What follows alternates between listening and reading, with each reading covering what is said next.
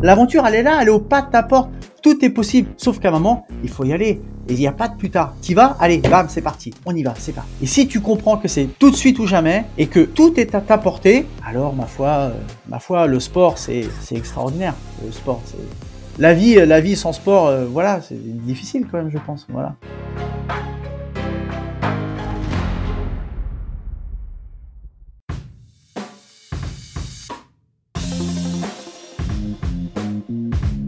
Hello hello, c'est Loïc Blanchard, le créateur et host du podcast indépendant Les Frappés.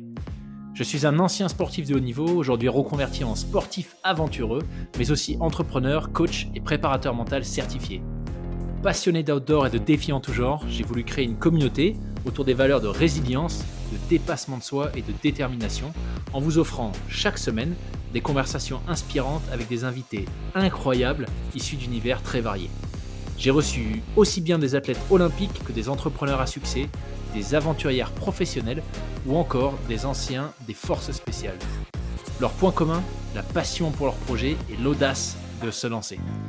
Alors fonçons ensemble découvrir mon invité de la semaine. Excellente écoute à vous les frappés.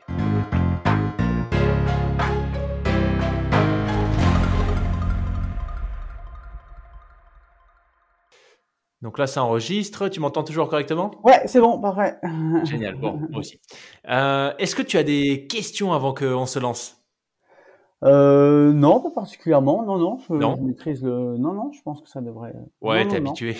enfin, habitué peut-être pas, mais en tout cas, non, non, non, ça va. T'as déjà fait, ouais. Bon, de toute façon, tu je te dis. Tu pars sur quoi? Tu pars sur une heure euh, bah, j'ai pas vraiment de chrono, à moins que toi t'en aies un, mais. non, non, non, non, non. Non, bah écoute, ouais, on, pour moi, on verra. Euh, tant qu'il y a des choses euh, intéressantes à se raconter, c'est pas, enfin, euh, j'ai pas, pas, de chrono. D'accord. juste pour te dire ce que j'avais en tête, je mets bon le classique. Hein, si tu écoutes le podcast, je pense que je t'inviterai à te présenter. Oui. Et puis après, puis après, on échangera par rapport, bah, par rapport un peu à ton parcours et peut-être qu'on pourra faire un zoom sur certaines épreuves qui toi t'ont marqué. D'accord. Euh, peut-être la RAF, euh, ton UTMB, qui est quand même, euh, tu vois, première fois qu'un cycliste pro se lance sur l'UTMB. Donc, mmh, voilà, mmh. peut-être peut-être des expériences comme ça où on pourrait faire des zooms. D'accord.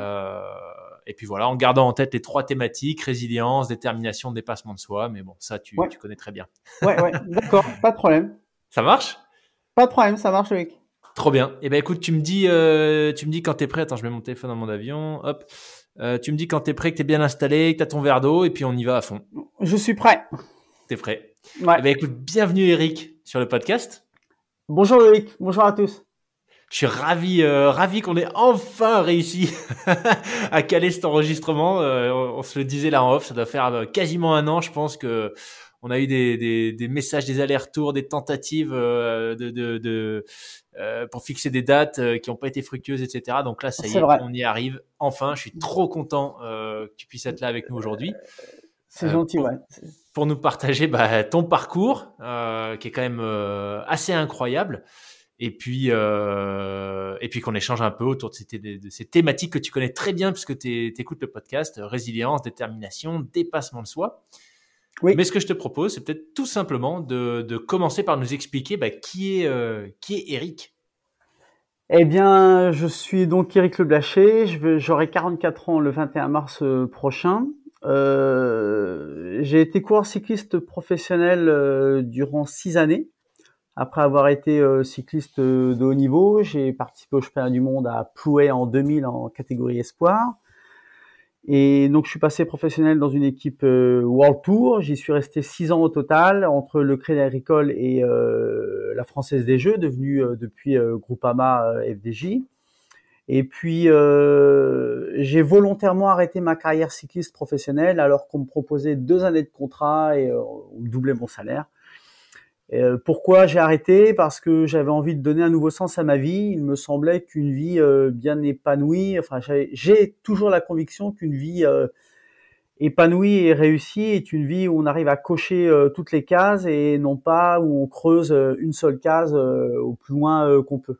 Donc je m'étais dit qu'à l'aube de mon dernier jour, avoir été pro 5, 7, 9, 11 ou 13 ans, ça s'appelle avoir été pro, tout simplement. La diff, c'est certainement une question financière euh, mais euh, c'était pas euh, mon cheminement, le moment présent en tout cas. Donc j'ai déchiré mon contrat en quelque sorte quand Marc Madio m'a proposé. Et puis euh, j'ai donc trouvé un emploi et en lien avec le sport toujours. Et puis euh, j'ai continué le sport parce qu'il était bien entendu pas question de parler de fin de carrière.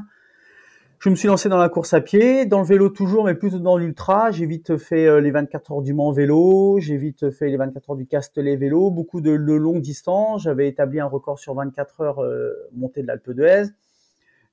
Pardon, j'avais continué un peu les épreuves euh, avec un dossard et puis je me suis rendu compte que de moins en moins ça me correspondait. Euh, j'étais plus euh, porté sur euh, l'aventure. Enfin, sur, sur l'aventure, c'est un terme un peu un peu vague au final. Hein. Chacun a défini ses propres barrières concernant une mmh. aventure, mais moi en tout cas, je trouvais que c'était aventureux ce que je faisais. Donc j'ai aimé me lancer sur des, des, terrains aventureux et en course à pied pareil. Et, et, 15 ans plus tard, puisque ceci s'est passé début 2007, la fin de ma carrière professionnelle, j'ai eu euh, aucun regret, voilà, j'ai eu aucun regret. J'ai quitté le milieu sans, sans fâcherie. J'ai toujours gardé de très bons rapports avec euh, des coureurs cyclistes et avec euh, des directeurs sportifs, avec des dirigeants. Donc j'ai été ensuite consultant sur Canal Sport et sur Sport Plus à l'époque. Et, voilà. Donc maintenant, qu'est-ce que je fais? Eh bien, je suis mi cycliste, mi coureur à pied. Mais j'aime toujours dire que je suis un cycliste qui pratique la course à pied et je ne serai jamais un coureur à pied. Voilà, parce que parce que c'est pas moi en fait. Voilà, euh, moi c'est c'est sur un vélo en fait. Voilà. Euh, je rigole souvent parce que ma, ma femme, Steph, me dit que quand je mets mon, mon cuissard et mon maillot, c'est mon plus beau costume. Voilà, elle me dit souvent ça. Mais euh, c'est vrai que c'est certainement mon plus beau costume parce que parce que je suis voilà, je suis bien, je suis à l'aise. Voilà, mon vélo c'est c'est mon c'est mon truc quoi. Donc la course à pied, beaucoup de course à pied, beaucoup de vélo encore et puis un métier maintenant, euh, deux enfants, et puis euh, beaucoup, de voilà beaucoup de projets, beaucoup d'envie, et puis un angle de de vue concernant la vie qui s'est un peu élargi au fil des expériences, au fil aussi de de ce que la vie euh, vous offre, de bon et de moins bon. Et voilà, et je profite, j'essaie de profiter de chaque jour parce que hier je repensais, je me disais, hier j'avais 40 ans et, et 21 mars j'en ai 44. Mais en fait, il s'est passé 4 ans, c'est juste fou. Je me projette, je me dis 44 et 4, 48, 48 et 4, 52, c'est fou en fait la vitesse du truc quoi. C'est fou. Donc en fait, en fait, il y a pas le temps si tu veux. Tu vois ce que je veux dire? Il n'y a, pas le temps. Il y a, y a, pas le temps. Euh, des fois, on me dit, euh, mais euh, toi, tu te fous de tout. Ouais, parce qu'en fait, j'ai pas le temps si tu veux. Tu vois, j'ai pas le temps de, de m'attacher. on me dit aussi, tu, tu, tu, te fâches pas, toi. Ça, ça t'énerve pas ça. Si, mais, mais on n'a pas le temps en fait pour ça, tu vois. On n'a pas le temps pour les conflits, on n'a pas le temps de se fâcher, on n'a pas le temps de faire la, on n'a pas le temps quoi en fait, on n'a pas le temps de faire la gueule et tout quoi. C'est du temps perdu honnêtement. C'est parce que à chaque fois quand tu fais la gueule à quelqu'un, à chaque fois ça se rabiboche. T'es d'accord avec moi? Chaque fois ça se remet plus ou moins. Et tu te dis en fait on a perdu une semaine, on s'est fait chier pour rien. Ouais. Euh, donc donc j'ai voilà j'essaie de développer du mieux que je peux cette carte là du, du pardon, de la résilience comme tu dis voilà de faire d'une difficulté une force. Quand il m'arrive un problème, d'abord je l'encaisse et après je me dis écoute comment tu peux faire en sorte que ça devienne une euh, un plus, euh, que ce soit du positif? Donc j'essaie de transformer ça. Chaque problème, j'essaie qu'à un moment ça puisse être euh, plutôt un avantage, une force. Voilà. Pas facile. 100%. Ouais, c'est clair, pas facile, mais euh, ouais. Mais 100% d'accord avec toi. Et je crois que c'est, enfin, je crois pas, c'est, je sais que c'est Mike Horn qui disait ça, qui utilise cette euh, cette petite image qui parle beaucoup. Euh, la vie, c'est 30 000 jours à vivre en moyenne. Ah, bah donc c'est clair que ouais, quand, quand tu fais le bilan et que tu as passé une semaine, tu vois rien faire dans le canap ou, ou que tu repousses année après année des projets qui te font rêver, tu dis bon, Là, euh, il y a 300, 300 euh, et quelques jours de moins euh, sur, le, sur le calendrier. Donc, qu'est-ce que je fais pour les prochains? J'adore en tout cas cette, approche. Ouais. Super, bah, punaise, quel parcours Peut-être qu'on peut commencer par, bah, par le, cyclisme. Moi, je serais curieux de savoir, c'est un univers que je connais pas du tout. Alors bon, comme tu le sais, je, je connais un peu Arnaud, j'ai déjà, déjà eu quelques invités de l'univers du cyclisme sur le podcast, Arnaud, Steven, récemment Marjorie qui a aussi fait la RAF, que tu avais peut-être croisé. Mais je serais curieux de savoir, euh, d'un point de vue euh, pro, euh, déjà comment ça s'est fait. parce que moi, j'ai une certaine perception, croyance, tu vois, autour de l'univers du cyclisme comme quelque chose de très très dur avec énormément de concurrence. Donc, comment est-ce que tu en es arrivé à devenir pro? Et, ensuite, à quoi est-ce que ton quotidien ressemblait pendant, pendant ces sept années que tu as passées d'abord au sein de l'équipe Crédit Agricole, puis, puis FDJ eh bien, je suis arrivé au vélo par l'intermédiaire de, de, de, mon papa qui faisait du vélo, donc ça, ça a été une source d'inspiration. Et donc, euh, j'ai toujours essayé de faire ça un peu sérieusement. J'étais pas le plus fort, mais euh, je pense que j'avais un peu le mental. Euh, j'essayais vraiment de développer mes capacités en fait. J'avais pas un gros moteur, mais j'essayais de l'optimiser. Et donc euh, j'ai cheminé un peu avec cette conviction que j'allais pouvoir évoluer à haut niveau. Et puis je me suis retrouvé donc dans l'élite euh, du cyclisme français amateur. Et je suis passé professionnel euh, donc au Crédit Agricole après les championnats du monde que j'avais bien réussi parce que j'avais fait plus de la mi-course échappée. On était quatre échappés, c'était en France. J'étais, enfin c'était super, ça reste un super souvenir parce que les acclamations étaient, enfin ça reste un énorme souvenir pour moi ce, et puis j'avais gagné 15 jours avant avec le maillot d'équipe de France, et donc ça reste un grand souvenir. Et, donc, donc là, quel âge? Et Là, j'avais 22 ans. Voilà, donc je, suis passé pro après au Crédit Agricole Espoir. Là, j'ai gagné assez rapidement une course en Belgique. Euh, je te la, je te la raconte c'est là parce qu'elle vaut quand même un peu son pesant d'or. Donc moi, je suis, euh, je pèse 65 kg, 1m84, donc je suis pas du tout taillé pour euh, les courses en Belgique. Et le directeur sportif me dit, bah écoute, toute l'équipe va là-bas, il faut aller là-bas. Ok, je vais, là, je vais là-bas, je me retrouve au départ de la course bruxelles Pouic. Une course avec des pavés semi-classiques, que des Belges, que des flahutes euh, à fond euh, classique et tout. Euh, je me dis, qu'est-ce que je fais là? Mais bon, je vois qu'il n'y a pas de vent quand même. Donc la course se fait, on est sur les pavés, etc. Je suis dans les derniers, je suis pas trop motivé, entre guillemets. Je déconne un peu à l'oreillette avec les copains et tout. Et à chaque fois, il y a des chutes, bam, à chaque fois, je suis, pas dans les chutes, donc je suis toujours vivant. Et puis pas de vent, donc ça casse pas. Donc je suis toujours vivant. Et puis il reste 50 km, et entre deux secteurs pavés, il y a un, petit ralentissement. Et donc moi, je suis à l'arrière. Et donc j'arrive de l'arrière lancé dans une cuvette, et je sais pas pourquoi, j'attaque, voilà. Mais mon attaque, c'est la bonne échappée. On se retrouve à 8 devant, et là, ça change tout en fait parce qu'on se trouve à 8 devant, donc les pavés c'est beaucoup plus simple et tout, ça change tout. On arrive au dernier kilomètre, on est toujours 8, je suis toujours vivant, et là je rattaque. C'est ma deuxième attaque de la journée, hein. Et là les gars me regardent, il y a personne qui va, et je gagne la course Il y a la photo d'arrivée, elle illustre ma ma joie et aussi ma plus grande surprise parce que cette course-là, je la refais 99 fois, 99 fois. Euh, le premier secteur pavé, il est fatal. Hein. Et donc j'ai gagné une course en Belgique. Ça veut dire quoi? Ça veut dire qu'en fait, c'est quand même toujours possible.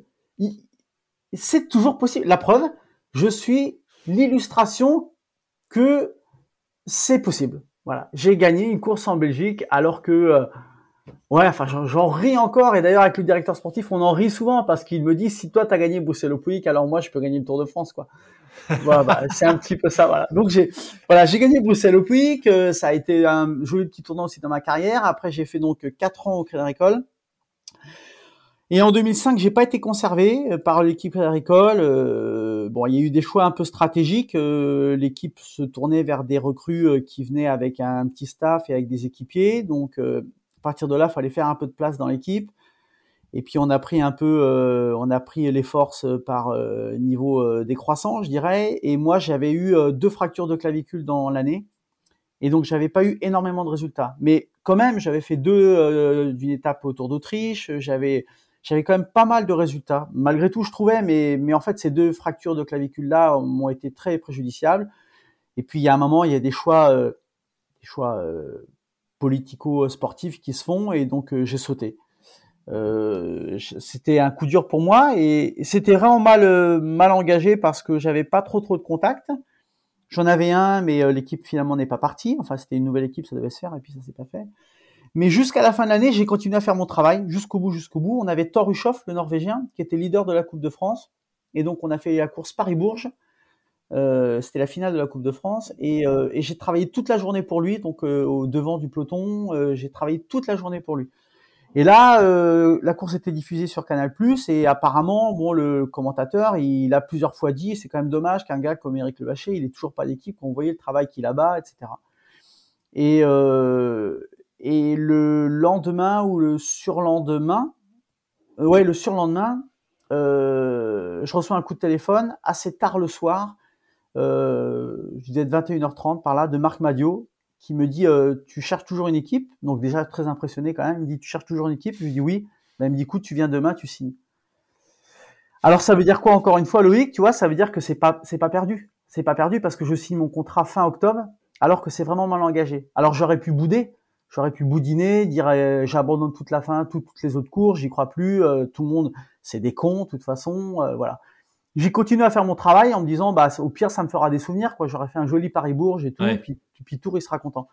Et j'ai signé. Et là, ça a été, bam, un nouveau tournant dans ma carrière, un peu le coup de bol, quoi. Enfin, le coup de bol, oui et non, je l'ai provoqué, mais en tout cas, euh, je pense qu'on était plusieurs sur le carreau à, cette époque-là. Mais moi, ça s'est bien goupillé pour moi. Et j'avais dit à, à Roger euh, Leget, le manager du Crédit Agricole, euh, j'espère un jour pouvoir te donner tort par rapport à ça, par rapport au fait de m'avoir un peu mis sur la touche, quoi. Puis voilà, ça s'est arrêté là. Et euh, j'ai gagné euh, une course début février, donc quelques mois après. Et là, je t'en livre une autre anecdote parce que une semaine avant, une semaine avant, euh, je vais à des vœux et il y a le, le, le, le, speaker parce que c'était des vœux sportifs quoi, d'un monde sportif local et qui dit donc on accueille Eric Le dans la salle. Eric Le j'espère qu'il va gagner bientôt une course. Et il y en a un qui dit tout fort dans la salle, oui, il va gagner une course le 32 janvier. L'air de dire Jamais il va en gagner une. J'ai gagné le 2 février. Il s'est pas trompé de beaucoup. je lui ai envoyé un message, parce qu'à l'époque, on n'avait pas de mail. Je lui ai envoyé un message euh, le lendemain ou le surlendemain en lui disant, bah écoute, tu vois, Jackie, tu t'es pas trompé de beaucoup, hein. J'ai gagné le 2 février, tu m'avais dit que j'allais gagner le 32 janvier. Voilà, ça a été euh, ma petite, euh, ma, petite, ma petite revanche. Et donc, j'ai gagné l'étape de l'étoile de Bessèges en solitaire avec plus de deux minutes d'avance. Je m'échappe à 50 km de l'arrivée. Euh, dans l'oreillette, Marc Madio dit euh, parce qu'il voit pas qui est échappé, enfin il voit pas qui attaque, il dit euh, je sais pas si c'est quelqu'un de la Française des Jeux qui est en train d'attaquer, mais surtout vous n'attaquez pas, surtout pas, vous n'attaquez pas, c'est bien trop loin. Je ne sais pas si c'est un de vous parce qu'on était deux échappés dans le groupe, deux, deux de l'équipe dans le groupe. Il me dit surtout, il dit surtout vous n'attaquez pas. Et là qu'est-ce que j'ai fait? J'ai retiré mon oreillette parce que j'avais cette intuition là, j'avais cette intuition que c'était maintenant. Et je me suis dit, au pire des cas, s'il m'engueule à l'arrivée, je dirais, écoute, Marc, euh, l'oreillette, elle fonctionnait pas. Je suis désolé, j'ai pas entendu. En bas de la descente, euh, donc j'attaque dans un col, et en bas de la descente, j'ai 20 mètres d'avance sur Sylvain Chavanel, pas plus. Je vois ses yeux. Mais je me retourne pas, toujours pas. Je, continue, je continue. Et je gagne avec plus de deux minutes d'avance. Parce que j'y ai toujours cru en fait. Ouais, c'était une belle victoire. J'ai toujours cru et tu vois encore une fois, ça veut dire que c'est pas perdu en fait. C'était pas perdu. C'était pas perdu. Un et deux, il y a ton intuition, ton hmm. truc. Toi, tu crois pas, mais moi, je crois que c'est possible. Par contre, moi, j'y crois. Et donc, je suis allé au bout, j'ai gagné cette épreuve-là, j'ai fait une très belle année. Malheureusement, je me suis cassé le scaphoïde fin juin, j'ai pas pu faire le Tour de France. J'étais premier remplaçant. Ça a été une déception sur le coup, mais après le Tour de France, j'ai jamais considéré que c'était forcément la plus grande course euh, du monde. Je trouve qu'elle, euh, elle aliène, elle étouffe beaucoup d'autres épreuves et elle fait, elle, fait un peu de mal au cyclisme cette épreuve-là, tellement elle est grande, tellement elle étouffe. Donc euh, j'ai fait un autre, euh, un autre programme à la place. Tout s'est très bien passé. J'ai fait une belle Vuelta aussi en étant beaucoup à l'attaque, en, euh, faisant un classement final parmi les 30 meilleurs. Et, et puis là, euh, la Française des Jeux me propose ce contrat-là. J'ai réfléchi et donc ma femme forcément était, était décideuse parce qu'elle avait une réflexion un peu, elle était un peu en recul sur la situation, donc elle avait un angle de vue, un angle de vie qui m'intéressait aussi. Et donc j'ai fait ce choix-là et, euh, et je regrette pas, comme je t'ai dit, 15 euh, ans plus tard. Donc euh, ça c'était la partie pro. Et puis après, je me suis très vite lancé dans, dans le cyclisme amateur avec avec succès, même si j'ai eu un accident euh, en 2008 qui a été un tournant dans ma vie, quoi, un accident sportif. Ok. Bon, tu nous, on en parlera, on en parlera très certainement tout petit peu plus tard. Mais peut-être sur la, la, la partie, ouais, cette partie une fois que tu as été pro, euh, comment comment est-ce que ça se passe? Et en fait, je te dis pourquoi je te pose la question parce que j'ai cette j'ai cette, cette euh, croyance, je pense que c'est un que l'univers du cyclisme, c'est un univers qui est qui est particulièrement ingrat en fait. Tu vois, c'est-à-dire qu'on connaît peut-être quelques noms de quelques personnes. Tu vois, euh, moi les sans être, sans étant sans être pratiquant, celui que je connais, c'est voilà Sagan, tu vois par exemple. Bon, qui gagne qui gagne un certain nombre d'épreuves, mais je sais pas combien il y en a de centaines derrière lui qui ont peut-être en termes de performance qui sont à 99% de ce que Sagan euh, peut faire, mais dont on n'entend jamais parler parce que euh, bah, parce qu'il y a un gagnant sur euh, des centaines de participants. Donc, je serais curieux de savoir, tu vois, quelle ambiance est-ce qu'il y a dans ces équipes pro? Est-ce que ça ressemble plutôt à une famille? Est-ce que c'est un espèce de, tu vois, de, de, de, terrain miné parce qu'il faut faire super gaffe à comment est-ce que tu t'alignes sur quelle mmh course Comment est-ce mmh. que tu, tu vois, t'interagis avec le personnel, etc. Mmh. Enfin, avec le staff, pardon. Donc voilà, je serais un peu curieux de savoir à quoi ça ressemble la vie de, de cycliste pro.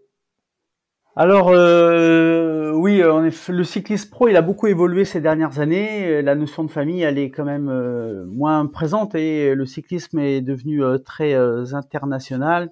Et vous avez une équipe comme Israel Startup Nation, par exemple, l'équipe de Chris Froome, où vous avez 16 nationalités représentées au sein de l'équipe. Donc c'est tout ça, c'est très professionnalisé. Et puis, euh, contrairement au football, euh, vous n'habitez pas euh, tous à proximité les uns des autres. Mmh. Paris Saint-Germain, ils habitent quand même pas tous loin de, ouais, tous proches de Paris. Nous, c'est pas le cas. Les avions font leur travail et donc il y en a qui habitent en Espagne, sur Monaco, il y en a qui habitent un peu partout. Donc en fait, on n'a pas souvent l'occasion de se retrouver tous ensemble. Donc ça veut dire que c'est quand même assez impersonnel et euh, chacun a des tâches bien définies au sein de l'équipe. Euh, vous avez quand même des leaders, vous avez ensuite euh, les tâches du dessous avec des concurrents, des, coureurs capables d'évoluer sur des terrains bien précis et capables de remporter des épreuves dites plus mineures en tout cas, des Coupes de France, des étapes. Et après, vous avez les équipiers. Mais dans une équipe, euh, je prends l'équipe, euh, je prends l'exemple de l'équipe euh, Groupama FDJ où ils doivent être une trentaine en 2022.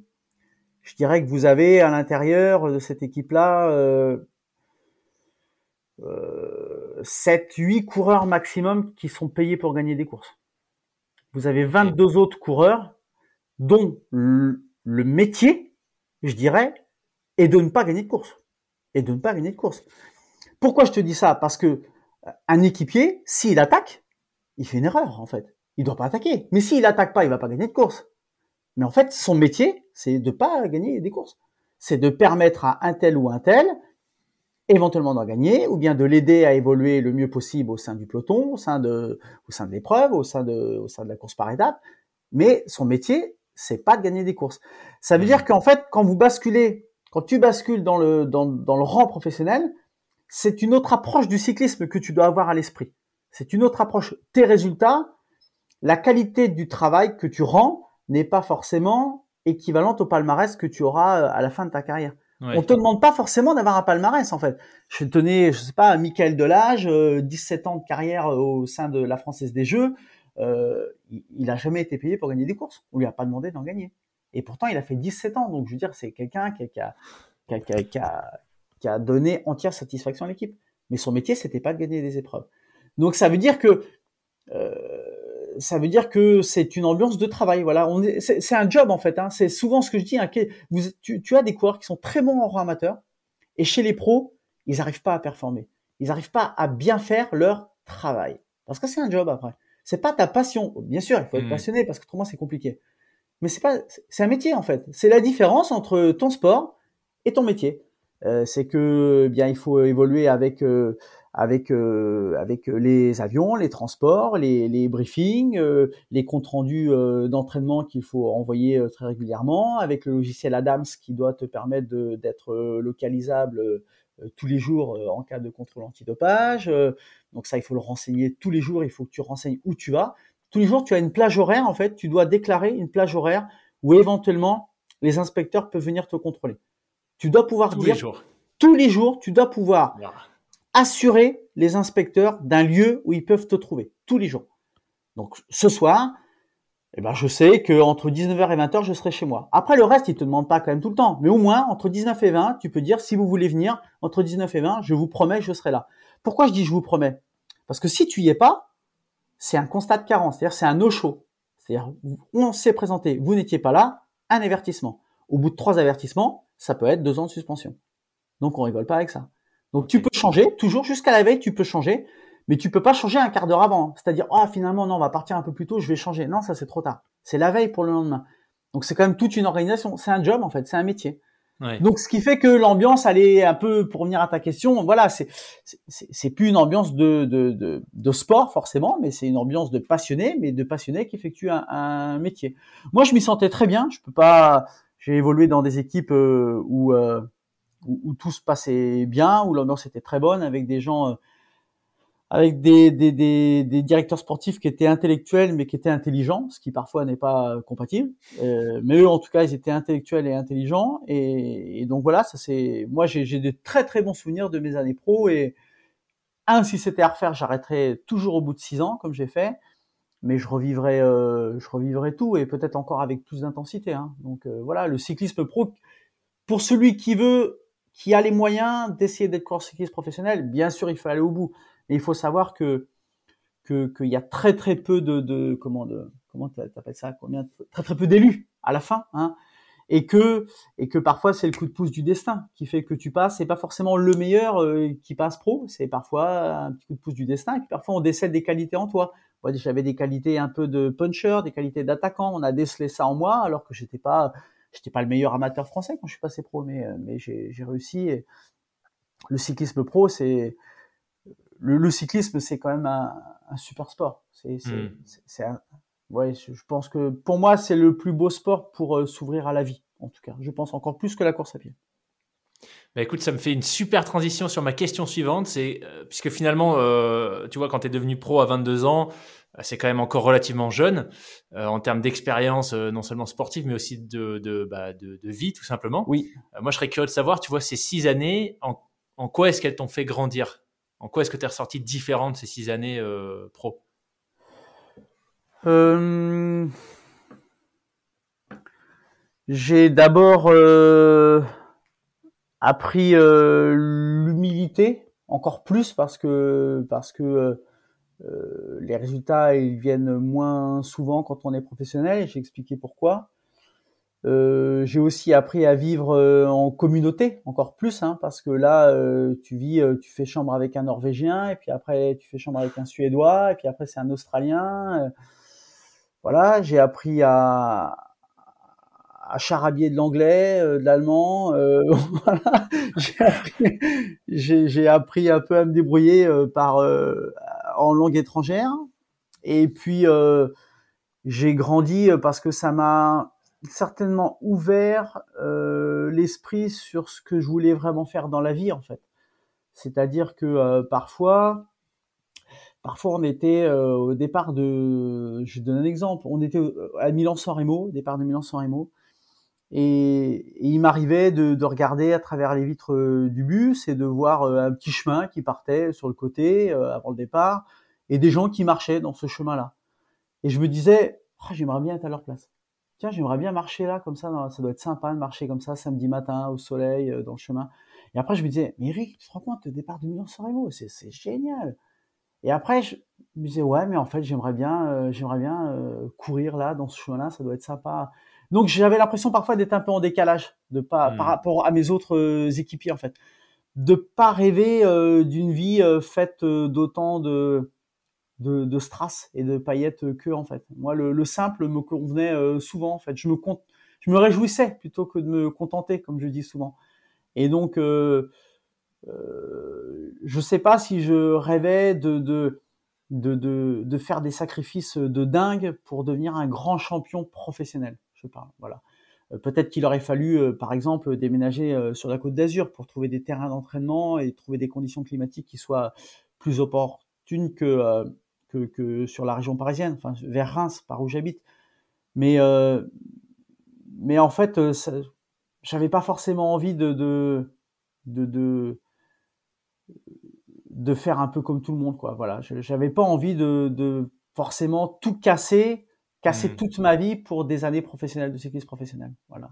Donc ça m'a beaucoup appris euh, ça aussi. Ça m'a permis peut-être de savoir ce que je voulais, ce que je voulais pas, et, et à 28 ans, du coup, quand j'ai arrêté d'être euh, un professionnel, euh, il n'était pas trop tard pour pouvoir, euh, pour pouvoir faire vraiment une deuxième vie, quoi. Voilà. Ouvrir d'autres cases. Quoi. Voilà. Excellent. Alors, ces autres cases, tu nous le disais, ça a été assez rapidement le trail. Enfin, en tout cas, la, la course à pied sous toutes ses formes, puisque je crois que t'as pas, enfin, tu fais pas du tout que des trails. Tu as aussi fait des, pas mal d'épreuves sur route. Oui. et, et le cyclisme amateur jusqu'à l'ultra récemment. Donc, qu'est-ce que, est-ce qu'au moment où tu as arrêté, c'était très clair pour toi que c'était dans ce type de discipline que tu avais envie d'évoluer en amateur? Ou est-ce que ça a été une construction, tu vois, qui est venue petit à petit au fil des expériences?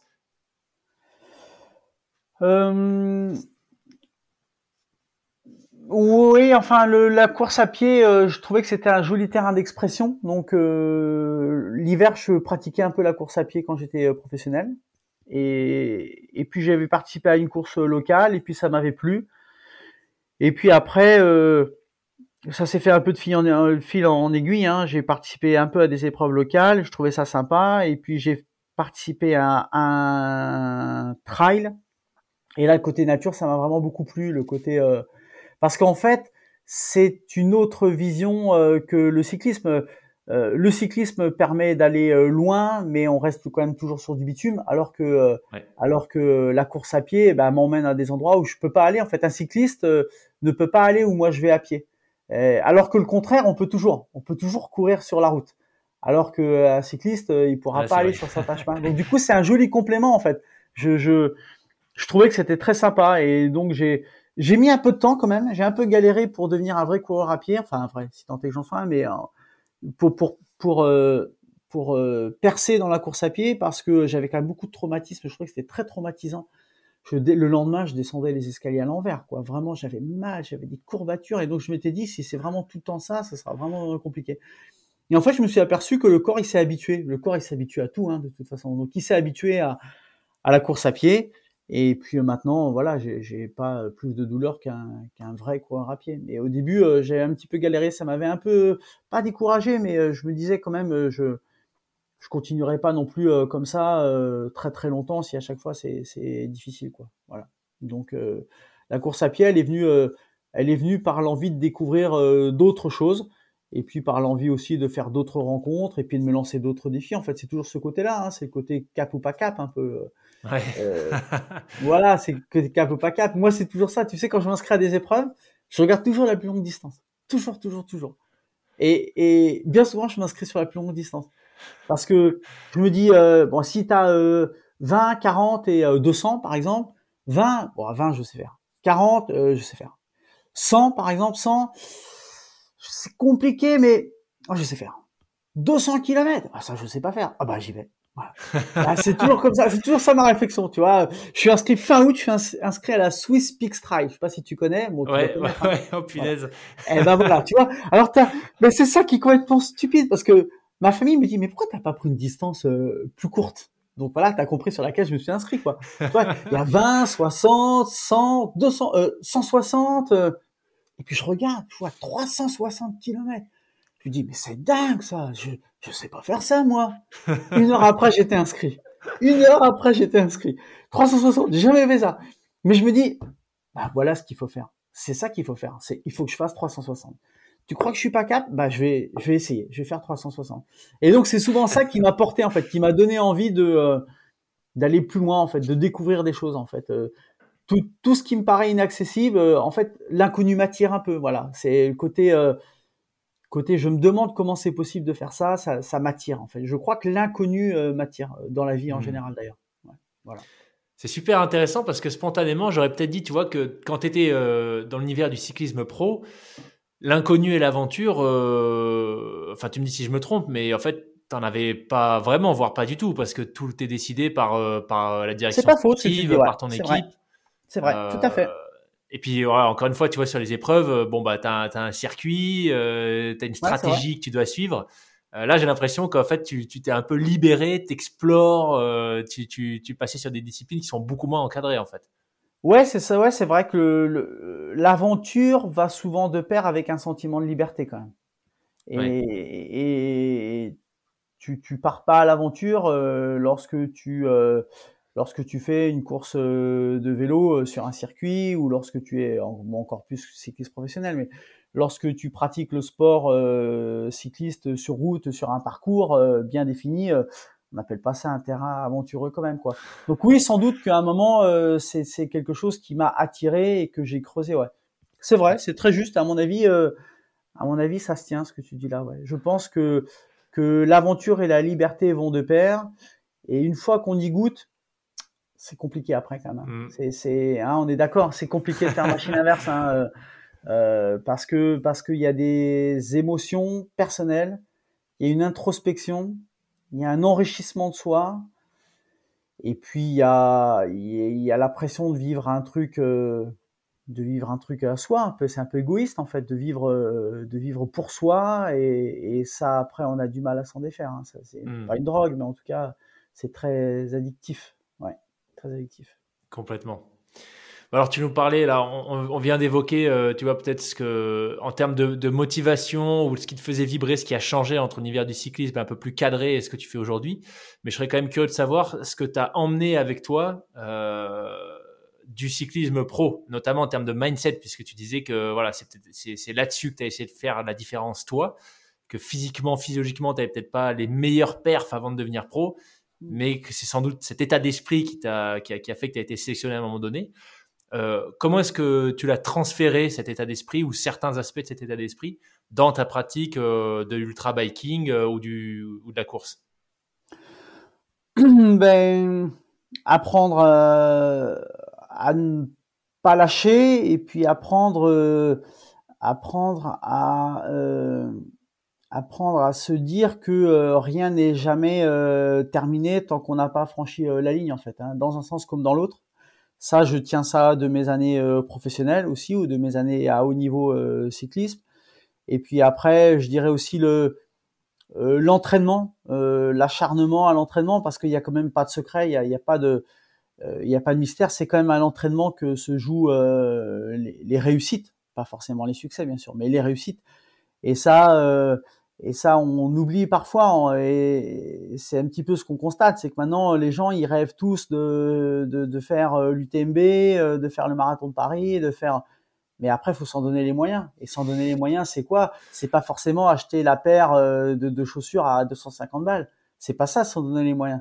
S'en donner les moyens, c'est un moment... Euh, c'est un moment partir à l'entraînement, coucher, écrire les choses. Moi, j'aime bien écrire, écrire une colonne plus, une colonne moins, et puis s'en donner les moyens, s'en donner les moyens même en termes de planification, parce que parce que parfois on dit euh, dans nos vies, euh, j'ai pas le temps. Non, il y a j'ai pas le temps et je prends pas le temps. Ouais. Parce que parce qu'on prend le temps d'être sur les réseaux sociaux une demi-heure euh, le matin et puis une demi-heure le midi et puis une demi-heure le soir. Peut-être que euh, ces une demi-heure là peuvent te permettre de faire 6 km, même si tu pars à 22 heures. Pourquoi pas de faire 6 km à pied? Si tu fais ça tous les jours, tu auras fait 42 km dans ta semaine quand même. Donc euh,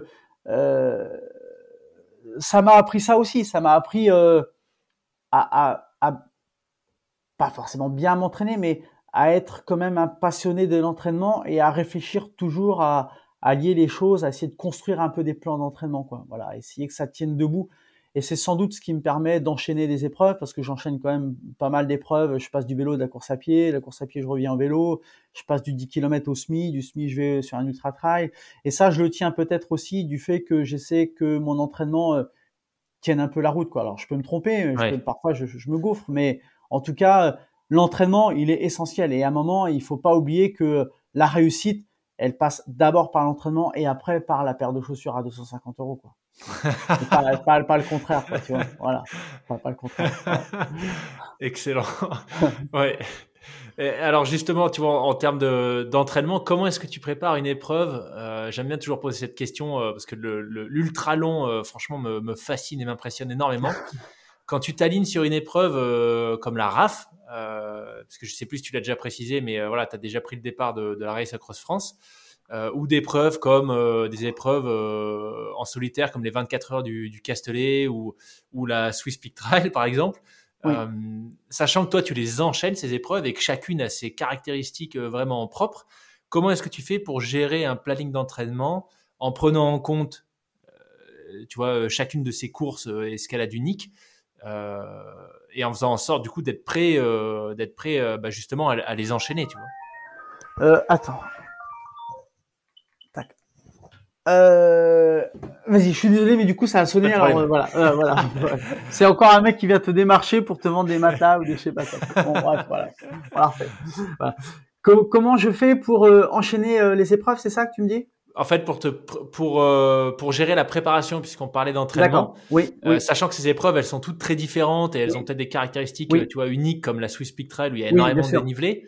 Oui. Comment tu fais pour euh, pour adapter ton entraînement pour à la fois avoir le foncier en fait et avoir avoir la, la spécificité pour chacune de ces épreuves? Alors il y a la, la régularité dans l'entraînement, elle est primordiale pour moi, donc je m'entraîne très régulièrement, ça oui. Après j'essaie d'intégrer toujours de l'intensité parce que euh, euh, dans, dans l'ultra et dans le très long, on a trop souvent tendance à parler que de foncier. On estime qu'il faut avoir du foncier, que c'est une épreuve d'endurance. Mais pas forcément. Parce que lorsque sur l'UTMB, vous montez le col euh, du Grand Ferret, par exemple, tu es parti pour deux heures, et tu es parti pour deux heures, ou si tu as les capacités à faire monter un peu ton cœur, tu t'apercevras que tu monteras beaucoup plus vite quand même. Et c'est pas forcément une épreuve que d'endurance en fait. Hein. Si tu as la capacité à faire monter un peu le cœur sur euh, sur des montées, eh ben tu vas être en capacité d'accélérer. Donc moi je travaille aussi l'intensité, je travaille le foncier et j'essaie de de ne pas euh, négliger la récupération. Je m'aperçois que la récupération elle est aussi à, a deux étages la récupération dans nos vies et dans nos vies actives parce qu'on n'est plus professionnel, on n'est plus payé pour le faire. Tu as la récupération physique celle bien sûr qui te permet euh, d'avoir de, l'énergie, euh, de récupérer musculairement et d'un point de vue cardiaque, mais tu as aussi la récupération mentale. Et ça, c'est important. C'est que ces épreuves-là, tu consommes, tu bouffes énormément d'énergie mentale.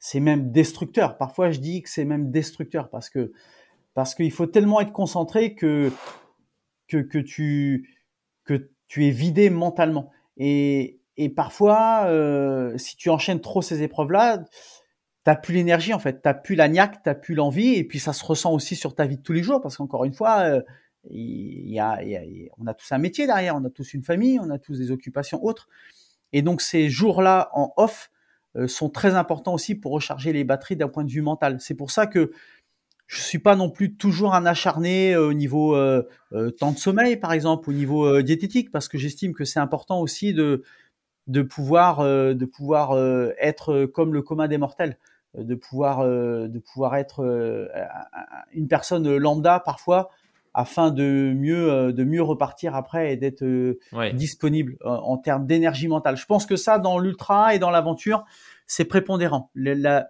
la, disponibilité mentale, elle est prépondérante. Si tu la perds, si tu perds ce, ce sens du discernement parfois, si tu perds cette énergie, cette disponibilité mentale, c'est compliqué. Même si tu as la force, même si tu es en forme, euh, si tu es entre guillemets, si t'es pas dedans, euh, ça va pas le faire. Et donc moi j'essaie de donc de faire en sorte de toujours garder cette euh, disponibilité mentale là pour pouvoir passer. oui, c'est vrai que je, je, je, passe assez facilement du vélo à la course à pied et puis j'intègre beaucoup de, de vélo quand même dans ma dans mes préparations. Donc je ne suis pas lassé. Je suis pas quelqu'un qui va pendant une semaine faire que de la course à pied par exemple. Dans ça, je je fais pas. Il y a du vélo, il y a de la marche aussi, je marche beaucoup. Tu vois, avant-hier, j'ai marché, j'étais marché 25 km par exemple. Euh, ah oui. Je marche. Oui, je marche parce que tu sais, je m'aperçois déjà dans l'ultra, euh, faut quand même un peu se regarder euh, dans une glace. On court pas tout le temps quand même. Hein. Euh, on marche pas mal quand même. Hein. Sur un UTMB, euh, hein, on n'est pas tous euh, qui a une journée, donc euh, on marche pas mal. Ça veut dire que savoir marcher, savoir marcher vite, c'est important dans l'ultra. Donc, et puis et puis je, je, découvre des choses, des sensations, des odeurs, des bruits que j'ai pas euh, quand je fais du vélo et que j'ai pas euh, quand je cours. Donc voilà, je, je m'enrichis beaucoup de, de ça. J'ai un petit il y a un côté un peu solitaire dans la marche. Voilà. Ouais. Je pense que les euh, on disait les, aventureux sont comme ci comme ça, mais je pense que les aventureux sont un peu solitaires aussi de, de, de nature. On a on aime la solitude en fait. Et, et on aime la solitude, on aime la nuit aussi. Euh, voilà, ça c'est des caractéristiques qu'on retrouve chez tous les aventureux. Ça, hein, euh, voilà, c'est ce, on a ce feeling-là avec euh, la solitude en tout cas. Et donc j'aime construire mes entraînements de telle façon que je suis toujours en capacité de vivre ces moments-là à fond. Voilà. Excellent. Voilà. Excellent. Alors tu nous parlais, tu nous parlais, tu vois, de, de fraîcheur mentale quelque part. Euh, moi, quand je vois ton palmarès et que je vois, par exemple, Race Across France que tu as fini en 6 jours, c'est ça? Euh, 6 jours, 6 heures, 24 minutes, 53 secondes, c'est précis, euh, en 2020, en terminant avec une superbe sixième place. Euh, franchement, la première question qui me vient, c'est comment tu fais pour garder de la fraîcheur mentale, je te parle même pas de la fraîcheur physique, euh, sur 6 jours d'épreuve et si tu pouvais peut-être nous raconter un peu cette RAF au passage, ça serait, ça serait génial. Euh, donc la Race Cross France est une épreuve euh, d'ultra longue distance euh, cycliste de cette année 2650 km. Donc je vais parler plutôt de, cette année. Cette année, l'épreuve part du Touquet, dans le Nord-Pas-de-Calais, pour arriver à Mandelieu. Donc c'est une épreuve ultra longue distance et en autonomie totale. C'est-à-dire que vous devez faire avec ce que vous emportez sur vous à part euh, l'alimentation, où là, vous pouvez bien sûr vous arrêter des boulangeries, euh, des choses comme ça, des boulangeries, supermarchés, etc. Mais tout le reste, vous devez être autonome. Donc c'est euh, une épreuve, vous pouvez aussi faire du vélo jour et nuit, enfin vous faites comme vous voulez en fait. Il n'y a pas plus libre que la Race Cross France. Vous avez une trace, trace GPX, et après, première arrivée à Mandelieu. Vous avez 10 jours pour y arriver, ce qui représente une moyenne de 260 km à effectuer par jour. Donc, on parlait de disponibilité, disponibilité mentale. Voilà une épreuve où il en faut beaucoup de disponibilité mentale. Et donc, euh, j'ai terminé euh, cinquième ou sixième, je sais même plus d'ailleurs. Je crois que je fais, sixième, sixième de la Race Cross France 2020.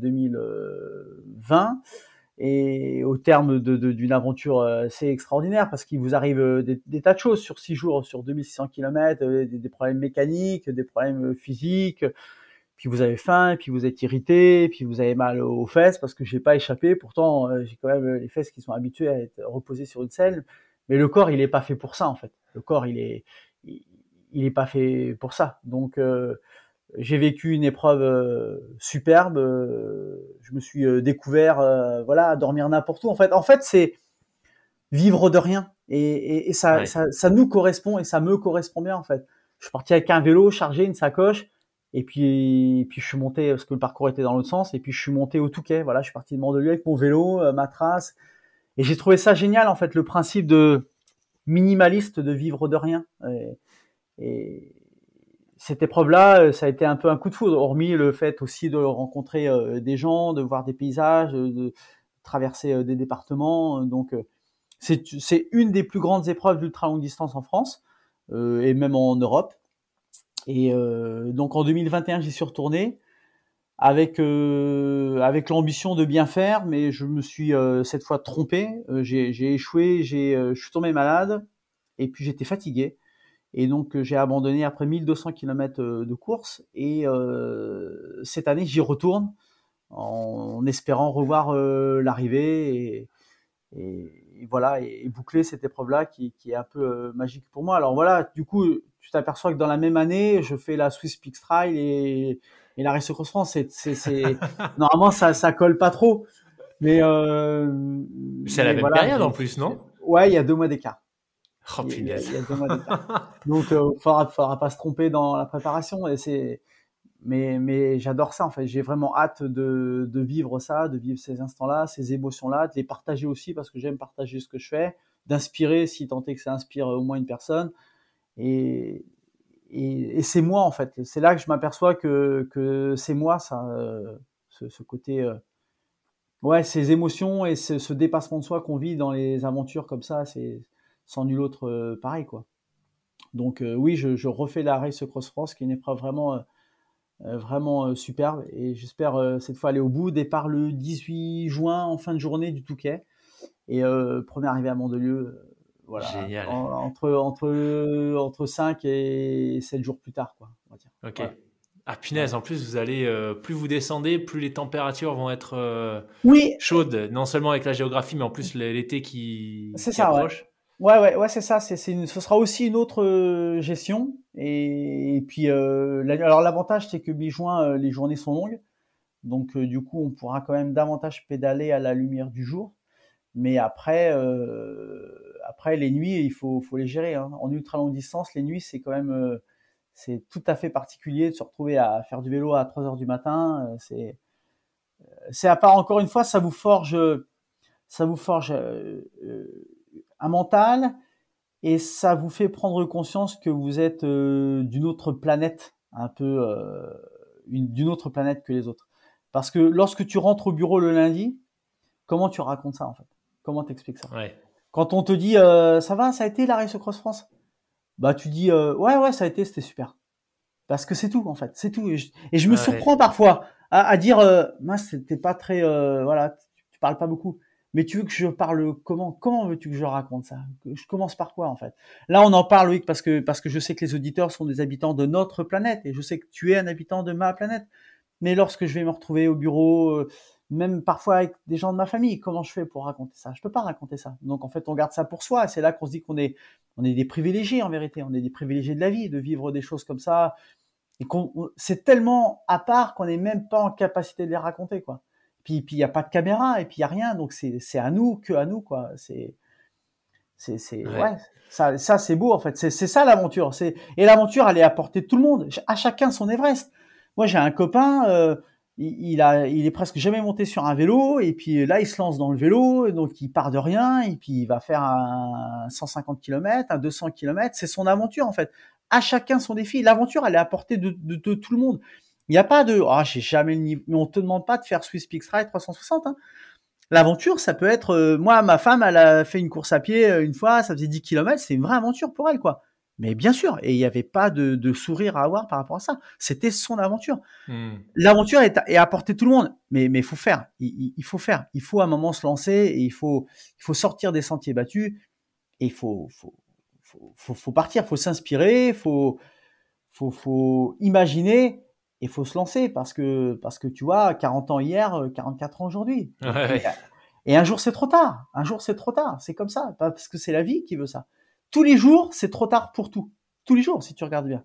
Ce, là en fin de matinée il est déjà trop tard pour euh, pour prendre un petit déjeuner je veux dire. C'est trop tard. Toute la journée tu ne fais que refermer des portes. Refermer refermer refermer des portes. Donc il y a, y a pas le temps pour réfléchir et pour dire on fera ça plus tard. Plus tard ça veut dire quoi plus tard? Tard, ça rien dire.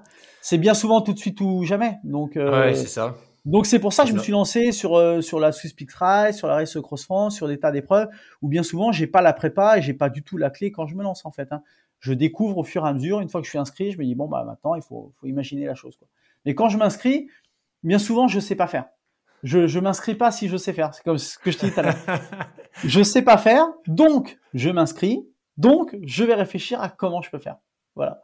C'est une démarche qui, est inversée en fait. ah mais je la comprends tellement et tu sais, quoi, ça m'a beaucoup fait sourire quand tu parlais des, planètes et du fait que bah c'est vrai que c'est compliqué parfois d'expliquer ce que tu ressens ou ce que tu as vécu euh, pour des personnes qui ne baignent pas du tout dans cet univers. Euh, tu vois, moi je l'ai vécu à bon à moindre échelle que toi, euh, mais quand j'étais en haut niveau en judo, euh, c'est un peu pareil, tu vois. Alors à l'époque, je travaillais pas encore, mais quand je rentrais, euh, quand j'arrivais au lycée ou quoi, que j'avais euh, le front complètement râpé parce que je m'étais éclaté par terre sur le tatami, un doigt cassé, un de plus, tu vois, je me suis cassé toutes les phalanges des deux mains sauf les pouces. Et que tu as quelqu'un qui te demande bon ta compète c'était comment et que tu reviens des championnats de France, bah, le seul truc que tu peux dire c'est bah ouais, ouais c'était cool, tu vois, parce que c'est indescriptible en fait ce que tu as pu vivre. Et puis les gens, même si même si tu peux décrire l'événement, les gens voient pas en fait les huit mois de préparation que as, tu t'es bouffé avant. Euh, donc c'est hyper compliqué parce que même si tu te dis ah bah c'était intense, mm. euh, comment tu veux qu'ils comprennent euh, les sacrifices que tu as dû mettre en place pendant huit mois? Donc moi en tout cas cette histoire de planète, ça me parle à 100%. Et c'est aussi ça que j'adore avec ce podcast, c'est en fait de rencontrer des gens bah, comme toi, comme toi, comme Arnaud que tu connais, qui bah, qui vivent des choses comme ça aussi intenses dans le monde du sport, de l'aventure. Euh, parce qu'au final, je trouve que c'est ça qui est, qui est, hyper inspirant. Ça fait se sentir un peu moins seul parce qu'on se dit ah bah ouais, en fait, euh, galérer pendant des mois pour prendre le départ d'une épreuve, euh, bah je suis pas le seul à le faire. les gérer les blessures, on n'en a pas encore parlé, mais j'ai l'impression que tu en as quand même enchaîné pas mal. Donc ça, c'est aussi autre chose, tu vois. tant que tu n'as pas vécu de d'événements compliqués d'un point de vue d'un point de vue bah, gestion de la blessure, par exemple. Oui. difficile d'imaginer les impacts sur ta vie. Donc Ouais, en tout cas, tout ce que tu me dis, ça me parle 100%, euh, y compris, tu vois, le fait de s'inscrire euh, sur des épreuves, euh, sur des épreuves que tu maîtrises pas tout de suite, ou qui font un peu peur. Là, tu vois, à force de discuter avec des invités, il y a l'équipe du RAID, du Triathlex, donc le club de triathlon d'Aix, que j'avais eu sur le podcast, qui m'a envoyé un message là il y a quelques temps avec avec un autre invité, Livian. Euh, qui m'a dit il y a un 70 km euh, en avril, ça te dit? Bon, alors, La dernière fois que j'ai fait un 70 km, c'était la Saint-Élion en 2000. 16 ou 2017 peut-être. D'accord. Depuis plus rien. Et en 10 secondes c'était fait, tu vois. Je dis bah allez, eh ben voilà. c'est parti. Bien sûr, bien sûr. Et puis et puis euh, surtout pas euh, se dire ah oh, je sais pas, on verra ça plus tard. Mais plus tard, c'est quoi plus tard? Plus tard C'est quand, quand c'est ça, plus ouais. tard? C'est quand Exactement. plus tard? C'est c'est plus tard, ça a pas de sens. Tu peux? Va, va, va. Je... Et puis Ouais. Et même si tu échoues, il- il- voilà, à qui, à qui, à qui tu dois quelque chose Tu dois rien. Et et tu parlais de, je parlais, enfin du moins c'est moi qui ai abordé le d'habitants de la planète, mais bien sûr. Et ton podcast, comme les podcasts euh, autres qu'on peut trouver euh, sur la toile, servent aussi à ça en fait. Et moi, ça me rassure beaucoup ça, parce que parfois je me sens en décalage. On est tous parfois en décalage. Quand on est aventureux, on est en décalage de vie. On est en décalage par rapport à nos besoins, parce qu'on apprend euh, à vivre de pas grand chose, à nous réjouir de pas grand chose, à nous extasier devant pas grand chose, et, et on apprend parfois à, à à pas avoir les mêmes combats en fait. En fait, ton combat n'est pas mon combat. Et je me rends compte hein, sur des repas, par exemple, tu vois, je peux avoir des repas. Euh, et ben, euh, les sujets de conversation euh, sont, sont pas mes combats en fait, quoi, tu vois. Ouais. Je suis en décalage, quoi. J'ai... C'est pas que je m'en fous. Je m'en fous pas de, de, de l'actualité, tout ça. Bien sûr que je m'en fous pas, mais mais euh, Ça te fait pas vibrer. non, non. Et puis et puis j'ai j'ai pas le temps de m'acharner à des tas de choses. À enfin voilà quoi. Euh, non, la vie c'est pas ça quoi. Enfin la, la vie c'est pas ça. La vie la vie il faut faut faut faut faut, faut y aller. Faut partir à l'aventure. Faut faut faut faut faut repousser ses limites. Et puis et puis faut faut faut, faut s'inventer des émotions. Enfin les émotions et le frisson qu'on ressent dans son corps. Mais personne ne ressent ça s'il ne se lance pas dans dans l'aventure. Personne, personne. C'est des émotions, l'émotion de la victoire, de sa victoire, parce que la victoire, c'est pas forcément le classement. hein. Moi, je dis toujours, le classement, c'est qu'une donnée, c'est une donnée statistique en vérité. C'est juste ça, c'est parce qu'il faut classer les gens par ordre qui franchissent la ligne d'arrivée. Mais c'est tout. Tu peux être huitième de la course et avoir fait un truc génial, et tu peux avoir fait deux et être super déçu en vérité. Et, donc te dire, garder des mauvais souvenirs de ta place de deux. Et l'autre, il fait huitième, il va garder des super souvenirs c'est une donnée. Voilà, c'est une donnée à prendre en compte. Ça permet de hiérarchiser, ça permet d'établir euh, un ordre. Voilà, un ordre d'arrivée. Mais c'est tout. C'est pour ça que parfois, c'est pas parce que tu tu es pas bien positionné que c'est un problème. Et c'est pas parce que tu es pas fort que que c'est un problème. Encore une fois, des fois, t'as des nanas qui se lancent pas sur des épreuves en disant non, mais je suis nul, j'arriverai pas, je, je suis toujours dans les derniers. Et donc, dans les derniers. Mais ça, c'est la donnée classement, tu me parles là. Mais ça, c'est une donnée, c'est un indicateur. Est-ce que tu souris? Est-ce que tu prends plaisir? Est-ce que tu as l'impression d'être fier de toi? Est-ce que voilà, c'est ça. Est-ce que tu t'es dépassé? Voilà, c'est ça. Après le classement, le classement, bah regarde pas le classement. Et Ouais. Moi, j'ai fait l'UTMB en 2017 et en 2020. T1 l'année dernière, je connais même pas mon classement. Je m'en rappelle même pas. Je sais même pas. Je connais même pas mon temps. Je saurais même pas te le dire parce qu'en fait, c'est un truc que j'ai pas intégré dans mon esprit parce que c'était c'était pas euh, un critère de réussite en fait. Le critère de réussite, c'était l'arche d'arrivée, euh, c'était c'était de revoir euh, Chamonix et le classement, je, je, je m'en fichais, donc je je sais même pas. Et puis et puis on me le dirait que ça me ferait ni chaud ni froid. Je je serais pas capable de me dire ah c'est pas mal ou ah c'est pas terrible ou ah j'ai fait mieux qu'il y a trois ans. Je sais pas, ça ça ça, ça a pas de sens en fait. Moi c'était pas un critère de réussite en fait. Et il faut se fixer ces critères-là en fait. Quand tu te lances dans l'ultra, dans l'aventure, il faut te fixer des critères de réussite. Il faut que tu saches ton pourquoi. Pourquoi je suis là? Pourquoi je fais ça? Et ce que je veux atteindre. Et si tu n'as pas fixé ça, tu y arriveras pas. Tu, tu peux te fixer. Le critère, ça peut être, euh, ça peut être parce que je veux une revanche sur la vie, euh, parce que parce que j'ai perdu du poids et maintenant je veux valider, parce que je veux je veux impressionner ma famille, parce que je veux pas de problème, fais.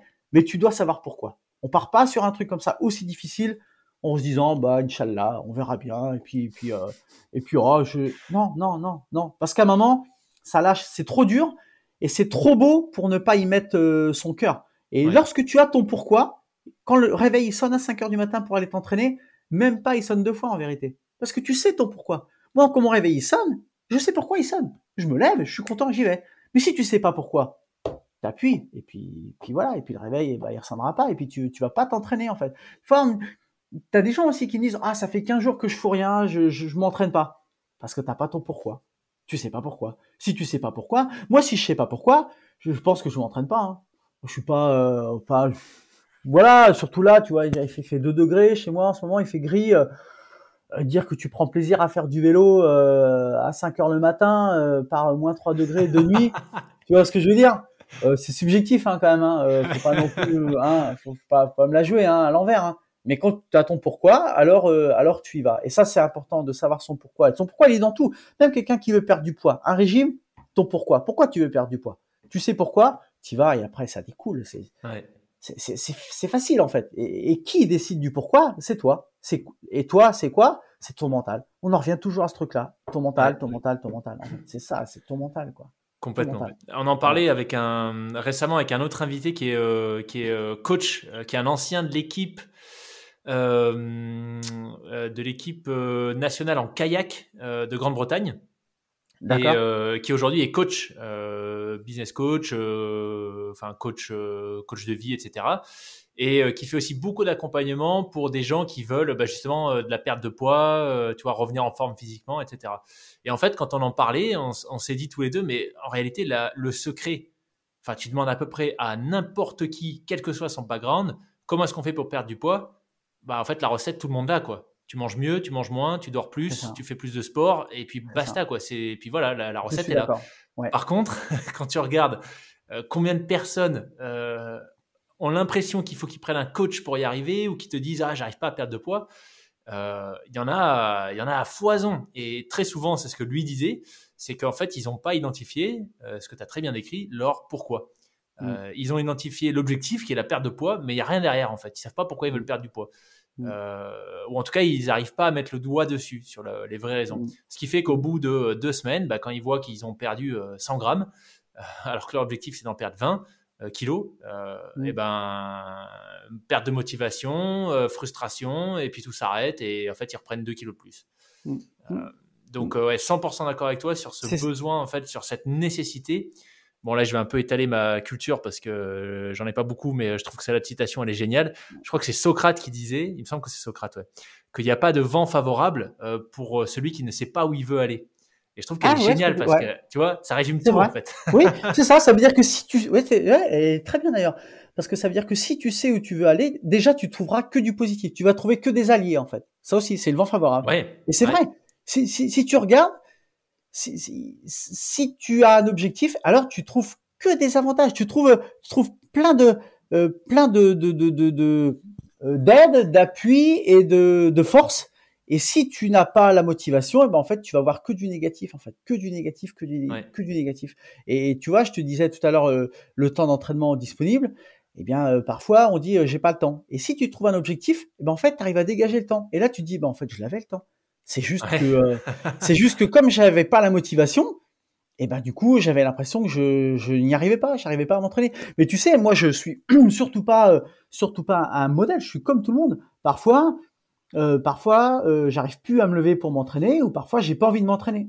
Et là je me dis bah c'est parce qu'en fait j'ai pas l'objectif il me convient pas en fait. Soit il me convient pas, soit j'ai pas décidé encore. Mais c'est très révélateur. Et dès que je sais pourquoi j'y vais, alors alors il y a plus de problème. Mais dans la vie, euh, euh, c'est comme ça aussi euh, pour tout en fait. Hein. C'est ça qu'on finalement, finalement le mental dans nos vies, il est, il est présent dans tout, dans tout, dans tout, dans tout, parce que tout n'est qu'histoire d'interprétation. Tu es d'accord avec moi, Loïc? Ah, Quand une nouvelle t'arrive, quand, quand une nouvelle arrive, c'est une nouvelle. C'est toi qui la classe. Donc c'est une mauvaise nouvelle ou c'est une bonne nouvelle. Parfois on me dit, mais en fait, toi t'as pas de souci. Mais comment tu sais ça que j'ai pas de souci Tu peux, tu sais pas ça. Simplement, quand moi la nouvelle arrive, je la classe et je la classe pas dans la même banette que toi. Donc moi c'est pas un souci. Quand toi ça en est un. Mais il n'y a hmm. pas de, il a pas de nouvelle qui arrive et qui est une mauvaise nouvelle. C'est une nouvelle. Elle arrive. Bam. Qu'est-ce que t'en fais maintenant? T'en fais quoi? Tu la transformes en positif? Dans ces cas-là, bam, tu la changes de manette. Elle passe dans de mauvaise à bonne. Soit tu la mets dans mauvaise et alors à ce moment-là, ben voilà, tu rentres la tête euh, dans les épaules et, et, tu dis j'ai pas de chance et tu dis euh, ça n'arrive qu'à moi et tu dis euh, voilà et tu dis oh ben alors lui il sourit tout le temps alors lui tu as l'impression que ou alors on dit toi tu as vraiment la belle vie hein. Non, je sais pas pourquoi tu dis ça. Non, mais simplement il faut y aller. faut, faut, faut, faut, faut y aller. Voilà, c'est tout. Moi, il me, enfin, voilà, il m'est arrivé des trucs euh, où euh, parfois on me dit 95% des personnes, ils auraient pas réagi comme toi. Et donc, ben ouais, en fait, c'est du positif. tu vois ce que je veux dire, mec C'est du simple. En fait, il faut simplifier la chose. Tout ce qui t'arrive dans la vie, plus c'est simple dans la vie, c'est obligatoire. Dans la vie, il faut que ce soit simple. Autrement, c'est, autrement, ça peut pas faire. Ça peut pas être sur la durée. Ça veut dire que tout ce qui arrive et qui est compliqué, il faut que tu le simplifies. Parce que moi, la complexité, je la fuis. En fait, j'arrive pas à tout ce qui est compliqué, une relation qui est compliquée, tout ça, j'arrive pas. Donc, quand la nouvelle arrive, elle arrive. Ah, ça, c'est quand même compliqué. Bon, comment je peux faire pour la simplifier? Comment je peux faire pour la transformer et dire ça, c'est un avantage? C'est de la résilience en quelque sorte. Hein. Mmh. finalement, c'est un peu ça, c'est de la résilience. Hein. C'est euh, bon, bah, on transforme le truc. Voilà, on s'engueule avec quelqu'un. Bon, comment je vais pouvoir faire pour euh, moment lui renvoyer un message et euh, voilà et puis et puis après, bah allez, on va peut-être redevenir copains, ou peut-être ça va, on va dire qu'on a grandi de cette histoire-là. Euh, allez, ça devient une force. Et puis, puis après, bah, c'est bon, c'est transformé, c'est du positif. Et si tu fais ça dans, dans ta vie, je dis toujours, je pense que la, une des plus belles cartes que tu as dans ta vie, c'est la résilience.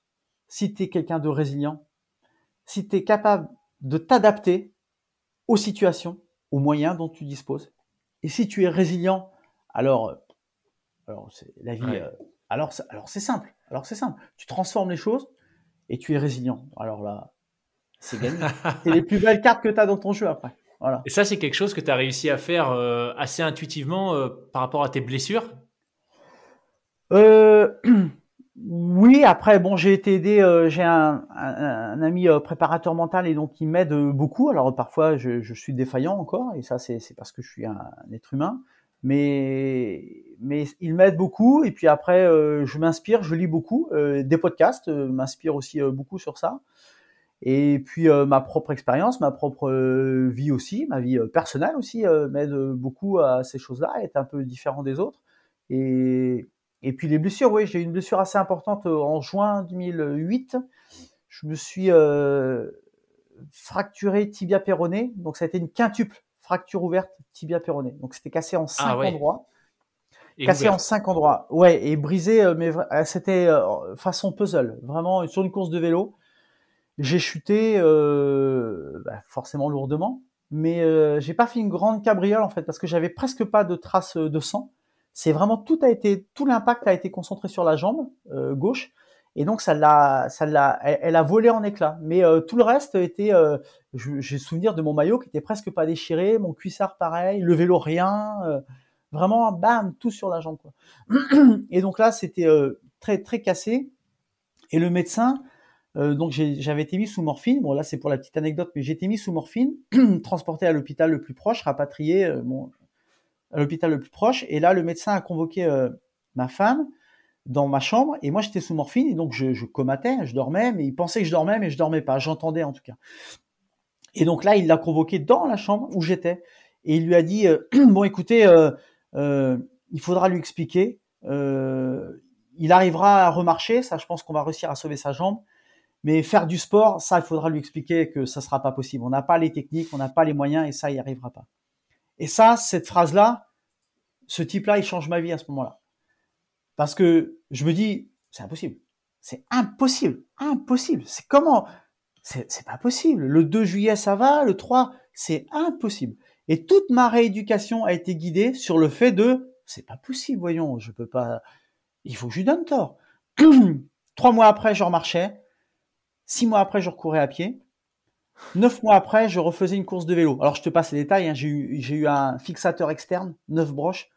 Donc, c'est en fait un, une espèce d'antenne télé, un râteau télé qui rentre dans la jambe de part et d'autre. Donc c'est un métal qui rentre par le haut, qui ressort par le bas. Et donc c'est euh, une espèce de ouais, c'est un râteau, un râteau, une antenne télé. Donc c'était vraiment difficile ça. J'ai vraiment galéré, mais il fallait ressouder les bouts. Et donc euh, j'avais la peau qui poussait autour de ces tubes là. Enfin c'était ça a vraiment été la galère mais j'étais déterminé. Donc euh, tout, rien n'était un problème en fait. C'était pas un problème. Ça, c'est pas un problème. On coupait la peau. Je me rappelle avec ma femme parce qu'elle poussait. Enfin bref, c'est glauque. Hein. Mais j'étais pas, rien ne m'effrayait. J'étais, j'avais pas du tout de scrupules à, à ce qu'on me lave, à ce que j'avais pas de scrupules. J'étais déterminé. De toute façon, il fallait que je lui donne tort. Donc euh, neuf mois après, j'ai repris le départ d'une course de vélo. Euh, la première course de vélo que je faisais. Et la veille, euh, on fait un peu d'intensité avec mon père derrière sa voiture, tu vois, comme ça, ça permet d'aller vite et donc de faire un peu d'intensité. Et je dis à mon père, tu vois, demain j'attaque ici et je gagne. Voilà, il en rigole. Et je suis arrivé au Dossard, c'est la première course, donc à la prise du Dossard, c'est la première fois et l'unique fois de ma vie où j'étais sûr de gagner. J'ai regardé les adversaires qui étaient là et je me disais, euh, je gagne je, suis désolé, mais aujourd'hui je gagne. Parce que l'histoire n'était belle que si je gagnais en fait. Et que si j'étais capable le lendemain d'appeler le docteur et lui dire Eh, vous avez perdu. eh ben, l'échappée sort, euh, on est cinq et ils sont cinq échappés dès le premier tour. Je suis pas dedans. Et là, je vois le coup. Et donc, je sors tout seul, bien après, et je rentre tout seul sur l'échappée. Je suis le dernier à rentrer. Donc là, bam, encore une fois, la porte se referme derrière moi. On arrive au dernier tour et arrive le fameux endroit où j'avais dit j'attaque ici et j'attaque. Et ça le fait, je suis tout seul. Et dans la descente, il y en a un qui rentre. Ça, j'avais pas prévu ça. Du coup, on se retrouve à deux au sprint. Je suis vraiment pas bon au sprint. Euh, voilà, c'est vraiment pas ma carte. Mais c'était impossible que ce gars-là gâche mon rêve. C'était impossible. Et j'ai gagné le sprint. J'ai gagné le sprint parce que, mais parce que c'était pas possible autrement quoi. Et j'ai gagné la course. Et à peine j'ai eu, euh, j'ai eu euh, j'ai eu une euh, comment euh, j'ai explosé de joie en fait. À peine parce que parce que j'étais en paix avec moi-même en fait. J'avais bouclé le truc. J'avais gagné. J'ai gagné et j'ai appelé ma femme sitôt après et j'ai dit bah c'est bon hein, j'ai gagné hein. et voilà. Bien sûr tout le monde était étonné mais euh, voilà l'histoire elle était belle que comme ça parce que j'y ai cru jusqu'au bout et parce que c'était c'était pas perdu et il fallait y croire. Et donc la jambe j'ai toujours encore quelques séquelles hein. j'ai perdu l'hyperextension j'ai j'ai quand même une cicatrice qui est encore très visible mais euh, je l'aime, c'est un rapport euh, d'amour hein, qu'on a entre elle, entre ma jambe et, moi. Et, euh, et parfois, je dis que c'est une des plus belles choses dans la vie qui me soit arrivée, cet accident-là. Parce que, parce que ça m'a permis de voir la vie différemment, ça m'a permis de vivre des choses que les autres ne connaissent pas. Enfin, c'est une force hein, de, de, de connaître. Savoir dans la vie, c'est une force. Avant, parler sans savoir, c'est pas beau ça. Moi, je sais. Je, sais ce que c'est, j'ai vécu, euh, je sais ce que c'est que euh, le ça fait mal. Parce que ça fait mal quand même. Ah, euh, ah la catu fracture verte, franchement, ça fait mal. mais mais je, suis persuadé que c'est une chance dans la vie. Et, et, je dis souvent que dans la vie, si tu es capable, à propos d'un événement, de dire grâce et pas à cause, alors tu as gagné. Alors tu as gagné. Prends un événement dans ta vie, tout le temps que tu diras à cause, alors continue à travailler. Le jour où tu dis grâce, grâce à ça, grâce à ça, alors c'est bon. Et je dis grâce à mon accident, j'ai fait ceci, j'ai fait cela, je suis devenu cela. Et donc je me dis euh, que c'est une force en fait. J'ai j'ai la chance d'avoir eu cet accident-là. Ouais. Waouh.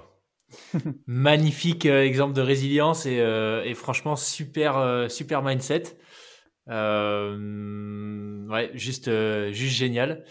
Et tu disais donc ça c'était en 2008, hein, c'est ça? 2008, ouais, c'est ça, ouais, ouais, 2008, juin 2008. Donc au, final, quand je regarde tout ce que tu as, tout ce que as fait derrière, même si tu dis que tu as encore aujourd'hui un peu des séquelles, euh, euh, voilà, bon, je pense que c'est assez clair qu'en termes d'état d'esprit, tu t'es pas laissé, au contraire, tu l'as accueilli, comme tu dis, cet événement, parce que d'un point de vue performance, enfin, la, la, liste est très très longue de, des épreuves que tu as enchaînées par la suite. Euh, après 2008. Donc euh, hyper inspirant. Ouais, ouais, ouais, ouais. Je suis vite reparti. Puis après, après c'est reparti. Euh, voilà, l'accident. J'en parle d'ailleurs pas, pas, pas, très souvent hein, parce que c'est aussi à moi. Je dirais que c'est un peu mon, c'est un peu mon, mon, mon secret. C'est ça aussi. Parfois, je dis ça. C'est un peu mon arme secrète. C'est moi, j'ai, j'ai la chance. j'ai, j'ai une arme supplémentaire, c'est que j'ai cette jambe là, quoi, que les autres n'ont pas. Et donc c'est une chance. Je pense que sans elle, euh, parfois euh, j'aurais fait demi-tour ou. Euh, mais là, je me dis, faut que je, aussi que je lui fasse plaisir, quoi. C'est un truc.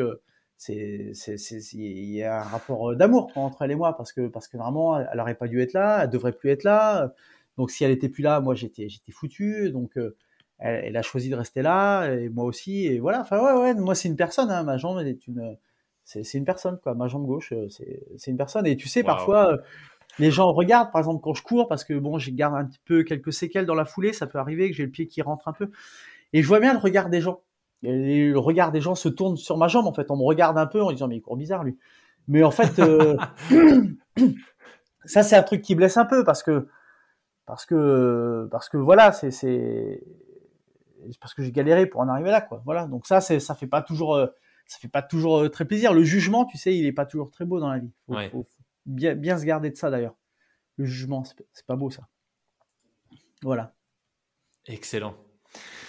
Waouh, punaise. Bah écoute Eric, j'ai l'impression qu'on a on a balayé quand même euh, tout ton tout ton parcours, qu'on a pas mal parlé. Euh, enfin moi j'ai trouvé ça juste et j'ai bu tes paroles sur tout ce qui euh, tu vois tout ce que tu as pu nous partager sur l'état d'esprit, la préparation, la façon dont tu abordes ces épreuves qui sont quelque part un peu plus grandes que toi quand tu t'y inscris, mais à chaque fois dont tu arrives à aller au bout.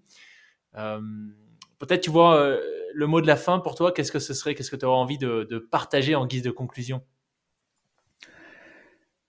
Bien qu'il faut, ce que je disais tout à l'heure, je pense qu'il faut prendre euh, conscience que, sauf erreur de ma part, on n'a qu'une vie. Et donc, euh, il faut, faut la construire et il faut imaginer chaque jour, en fait. Il faut se lancer des défis, il faut, il faut partir à l'aventure, il faut se mettre euh, en difficulté, il faut pas hésiter à se mettre en difficulté dans le sens aller au-delà euh, peut-être de ce qu'on pense être capable de faire. Et puis il faut, euh, il faut euh, essayer de, de, partager et d'être dans la, dans la joie en fait, accueillir toujours la joie et être, être toujours dans, dans le dynamisme et dans, dans la joie parce que parce que il y, a peu de place en fait pour il y a peu de place pour les faibles dans la vie. Il y a, peu de place pour pour pour la, tristesse et pour euh, et pour le on verra ça plus tard. On n'a pas le temps pour ça. Donc euh, à chacun d'être acteur on est tous acteurs en fait dans sa vie. C'est ça aussi c'est qu'à un moment tu attends quoi des autres? Tu attends quoi des autres? Tu attends tu, tu, tu, tu attends une aide tu attends mais mais c'est toi qui décides tu es acteur on ne mesure même pas combien on est acteur de tout dans une journée tu es acteur de tout dans une journée, Loïc. Tu peux décider ce matin de faire la gueule. Tu es acteur. Mais tu peux décider aussi de plus faire la gueule. Tu peux être fâché avec ton voisin depuis deux ans, mais tu peux décider ce matin que tu vas aller lui dire bonjour. Tu es acteur de ça. Tu es acteur de, de tout, de tout, de tout, de, de, de, de, mettre ton réveil à deux heures du matin si tu vas aller t'entraîner. Et si, et pourquoi pas après tout? Et pourquoi pas? Et pourquoi faudrait faire comme les autres? C'est quoi cette norme-là? Et pourquoi pas? On est acteur de tout. Si tu prends conscience que tu es acteur de tout, alors tu y vas. Et puis, puis tu fais du toi aussi, parce que attention à ça, à se dire, euh, oui, mais les autres, les autres, ils font pas, mais les autres, en fait, euh, tu vois ce que je veux dire, les autres, les autres, quoi. À l'aube de ton dernier jour, il reste quoi des autres? Il reste rien, il reste ton cheminement à toi.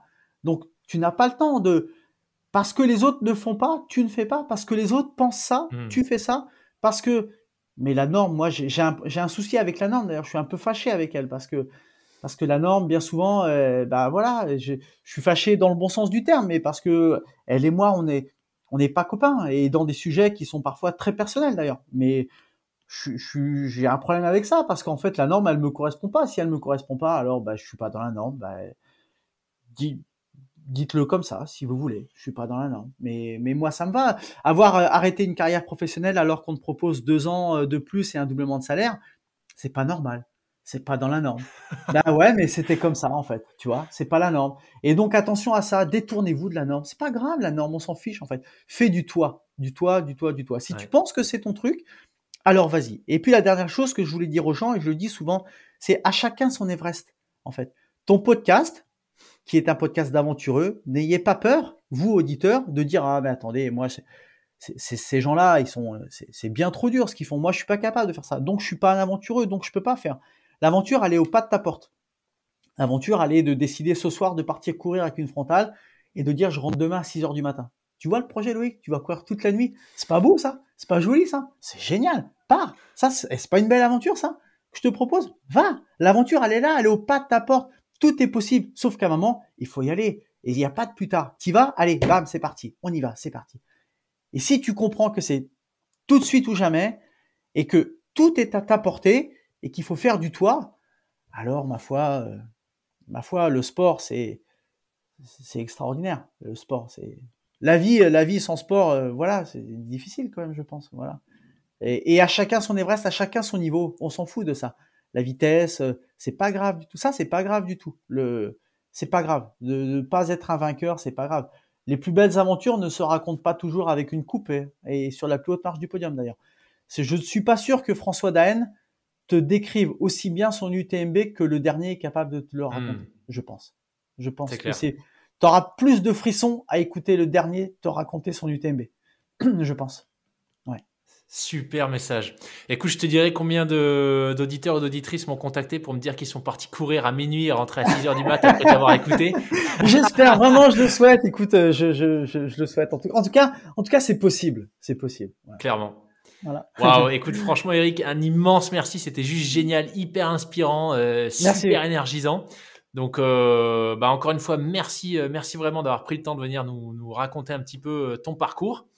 Euh, ce que je te propose, c'est que, bah, évidemment, on reste en contact et puis euh, pourquoi pas venir nous raconter euh, dans une capsule euh, comment s'est passé la Swiss Peak Trail alors. Bien sûr, bien sûr, avec plaisir, parce que je pense que je vais en vivre euh, des des des vertes et des pas mûres, je pense. Mais je vais pas me laisser faire, voilà. Ça, ça, je vous le promets à tous, je vais pas me laisser faire. Excellent. Un immense merci Eric et à très bientôt alors. Merci, merci Loïc, merci à tous, à bientôt.